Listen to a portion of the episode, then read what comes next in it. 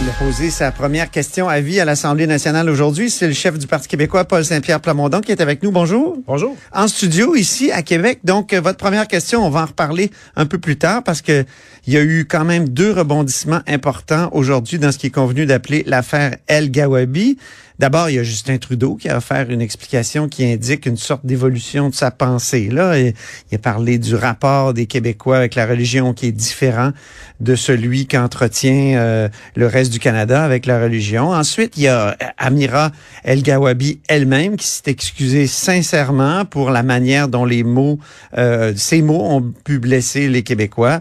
Alors, ma question, ma première question, c'est euh, est-ce que l'incident est clos? Est-ce que est-ce que vous réclamez toujours sa, sa démission? Ben, certainement pas, parce que là, l'autre épisode tout de suite après, c'est le gouvernement du Québec, à travers euh, son porte-parole de la CAQ, M. Roberge, Mm-hmm. qui vient dire, ben, on comprend, on accepte les excuses, mais notre position demeure la même. On a voté à l'Assemblée nationale une motion demandant à ce qu'elle démissionne, à ce qu'elle quitte ce poste-là. Mhm. Donc, euh, évidemment que c'est pas clos parce que on est toujours au cœur d'un rapport de force entre le gouvernement du Québec et Ottawa. Mhm. Et moi, je pense qu'il faut être capable Donc, de vous réclamez toujours sa démission, Ouais. comme le gouvernement. Vous êtes d'accord avec le gouvernement là-dessus? partiellement.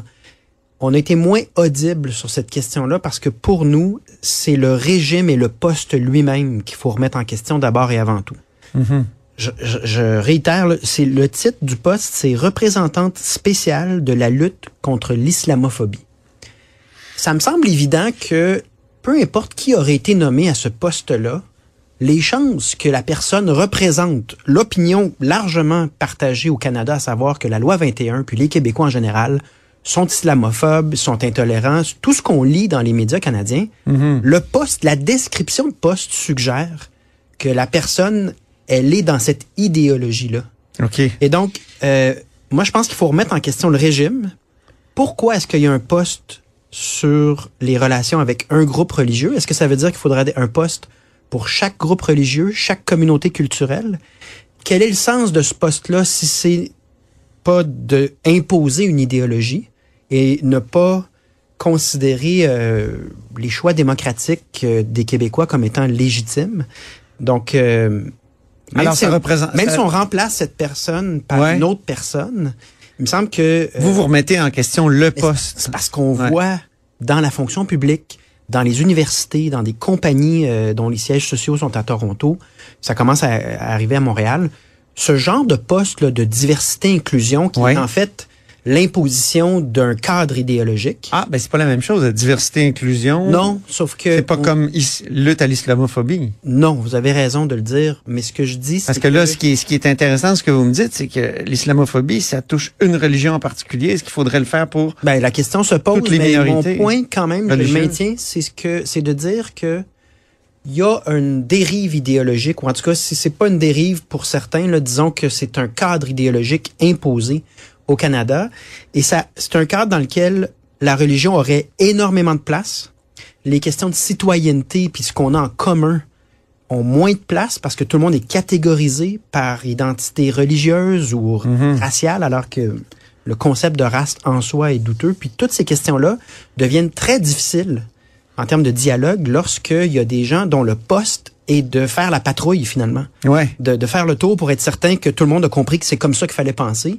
C'est vrai pour nos médias, nos universités. Donc il y a tout ça. euh, et l'Assemblée nationale... Patrouille, donc vous parlez d'une sorte de police de l'inclusion? Ben, faut pas aller plus loin que ce que, que ce qui est nécessaire, mais Ah, vous avez dit patrouille? j'ai dit patrouille. Puis ça ressemble, ça ressemble drôlement à ça. Ce sont des postes qui n'existaient pas il y a 10 ans à peine et qui se sont multipliés sans qu'on se pose la question quel genre de démocratie ça va nous donner Mhm. si on a des postes qui interdisent des mots, euh, des façons de penser? C'est vraiment euh, sur le plan démocratique, moi je trouve que ça soulève des questions. Euh, et donc, c'est c'est euh, le régime, le poste que je remets en Ouais. question, l'intention du gouvernement Trudeau derrière ça que je remets euh, en question parce que on, on- il s'agit de lire un peu les médias canadiens anglais pour comprendre que euh, leur opinion sur la loi 21 et sur les Québécois en général, elle est quand même assez partagée et arrêtée. C'est rien de positif. Il y a mon collègue euh, Benoît Dutrisac qui le dit en blague, mais à moitié sérieux. Ça prendrait peut-être à Ottawa un poste de commissaire à la québécophobie. Ben, que Si on suit la logique, oui. en effet, si on suit la logique. Donc, vous seriez d'accord? Ben non, mais moi je commence à trouver ça complètement absurde comme régime là. On aurait donc une personne en charge de veiller à la cohérence idéologique pour chaque groupe Mhm. culturel, religieux, puis là on peut trouver aussi d'autres sous-groupes. On a tous des caractéristiques. euh, on- tu sais, il y a plein de façons de subdiviser une population par groupe d'âge, par caractéristiques. Est-ce que c'est vraiment notre vision de la citoyenneté? Moi, je suis un tenant de l'universalisme. Ouais, ouais. C'est-à-dire que dans une république, les gens ont des droits, des devoirs, et elle doit, ces, ces caractéristiques-là doivent s'appliquer équitablement à chacun. Mhm. Alors que ce que le gouvernement Trudeau nous incite à faire, c'est il y a même maintenant des subventions en fonction de l'appartenance ethnoculturelle, de l'appartenance religieuse. Donc vraiment, la loi, les subventions, les décisions du gouvernement seraient en fonction de ces de cette manière de cloîtrer les gens par catégorie. Et moi, je trouve que ça donne lieu à beaucoup de généralisations. Euh, puis des fois, ça devient euh, même de l'intolérance inversée. Mais vous savez qu'en France, où l'idée de l'universel est très, très, et de l'universalisme est, est- est très forte, euh, il y a même pas de catégorie dans les recensements et tout ça. Et il y a des chercheurs qui s'en plaignent et qui disent qu'on on est aveugle à certaines réalités. euh, Ouais. pour euh, Non, euh, non, quand même, on, on va aller chercher l'information. Ouais. ça, je suis assez d'accord que de mesurer de plusieurs manières, euh, on serait fou de, de commencer à... à- c'est l'inverse, en fait. Il faut donner le plus d'informations possible. Maintenant, cette idée d'intersectionnalité, ouais. cette idée de politique publique sur des bases communautaires, moi, je pense que c'est une attaque à la démocratie et à la social-démocratie parce que pour avoir de l'empathie envers tous ses concitoyens, auprès de vouloir payer des impôts, des taxes pour être certain que tout le monde se loge, que tout le monde est en sécurité, que tout le monde va bien, faut avoir un espèce de tronc commun qui est euh, l'identité L'idée commune. L'idée qu'on appartient à un monde commun. Oui, qu'on Ouais. est tous citoyens de la République. Si on Mhm. se réduit à des identités individuelles ou communautaires, ce que je crains, c'est le pointage de doigts, les rivalités, les généralisations. Bref, tout ce qu'on voulait prévenir, on finit par l'amplifier. Ouais. Et c'est ce qui est arrivé avec euh, ce cas là, de, de poste euh, à l'islamophobie, c'est que dès le départ, on recense des déclarations qui sont des généralisations envers les Québécois qui sont stigmatisantes. Est-ce qu'il n'est pas intéressant de voir Justin Trudeau lui-même qui avait parlé à propos de la Charte des valeurs, si je ne m'abuse, de ségrégation semblable à celle qui a eu lieu aux États-Unis? Là, maintenant, il dit, ah ben, les Québécois, il faut les comprendre, ils ont une, un rapport à la religion qui est différent. Il dit, euh, il y a une religion euh, qui respectait pas ses droits et libertés individuelles. Hein? Les- le Québec a été soumis à une religion qui ne respectait pas ses droits et libertés euh, individuelles. Mm. Est-ce que ça, c'est intéressant? Est-ce que c'est pas intéressant, justement? Oui, c'est intéressant parce que euh, c'est une reconnaissance d'une réalité, à mon avis. La définition du droit à la religion au Canada, elle est très différente de celle qu'on conçoit au Québec. Et de reconnaître que le rapport aux religieux au Québec n'est pas nécessairement le fruit d'une religion ou d'un rapport à une seule religion, mais historiquement, c'est vérifiable que le rapport aux religieux au Québec, c'est sensible, puis on aime mieux au Québec se garder une petite gêne dans l'espace public, euh, alors que les Canadiens semblent voir ça de toute autre manière. Euh, c'est une reconnaissance, euh, mais qui pour autant changera pas Mhm.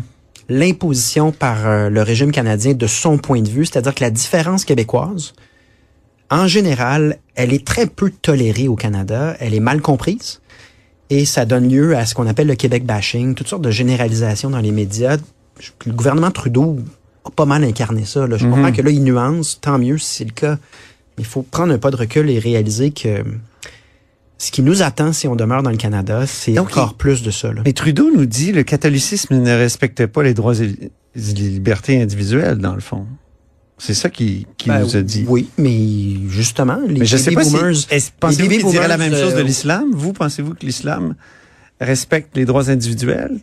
Ben, revenons là, sur ce qu'on connaît dans l'histoire du Québec. Donc, euh, mes grands-parents puis mes parents là, ont fait partie d'un processus de repousser l'Église catholique des institutions gouvernementales parce qu'ils considéraient que les droits et libertés, la liberté de choix et de perspective sur cette question-là n'étaient pas respectés, que c'était étouffant, puis que ça donnait lieu à des abus. Moi, je pense qu'il avait raison. Euh, et, et je respecte beaucoup les gens qui croient en Dieu. Je crois que ces questions-là, il n'y a pas de réponse simple. C'est légitime d'aller dans un temple, mais dans la conception québécoise du droit à la religion, c'est justement d'aller dans un temple en toute sécurité, puis de savoir que parce qu'on croit en Dieu ou pas, puis peu, peu importe comment, ben on sera pas discriminé. Ça là-dessus, on est tous d'accord. Tous les partis à l'Assemblée nationale veulent garantir le droit à la sécurité des musulmans, par exemple, veulent qu'on s'unisse autour de ces principes de base. Je pense que la les nominations par le gouvernement Trudeau vont beaucoup plus loin. C'est une perspective où la religion est appelée à prendre beaucoup de place dans l'espace public. Euh, puis là, ben, il y a des différences de point de vue entre le Québec et le Canada. Votre première question maintenant.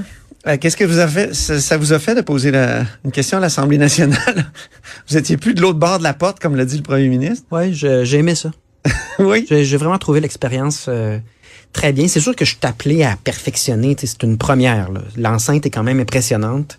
Le temps est limité, donc euh, la pire erreur, on m'a dit, c'est de dépasser le temps puis qu'il te ferme le micro puis que t'as pas posé ta question finalement.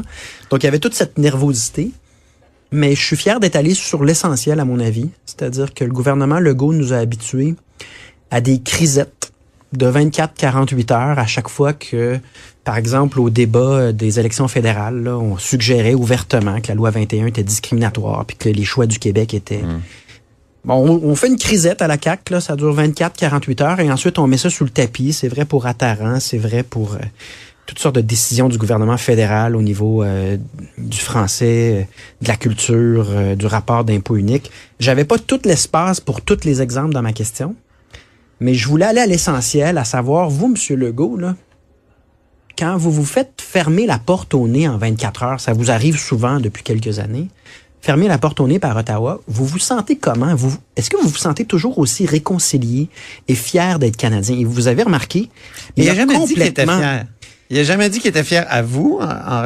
il ne vous a pas donné de réponse, mais il l'a jamais dit tout court. Il a dit qu'il s'est réconcilié avec le Canada et il a déjà répondu à des questions à mon collègue Pascal Bérubé sur pourquoi être fier d'être Canadien. Il a nommé d'ailleurs euh, le hockey, puis l'argent qu'on recevait.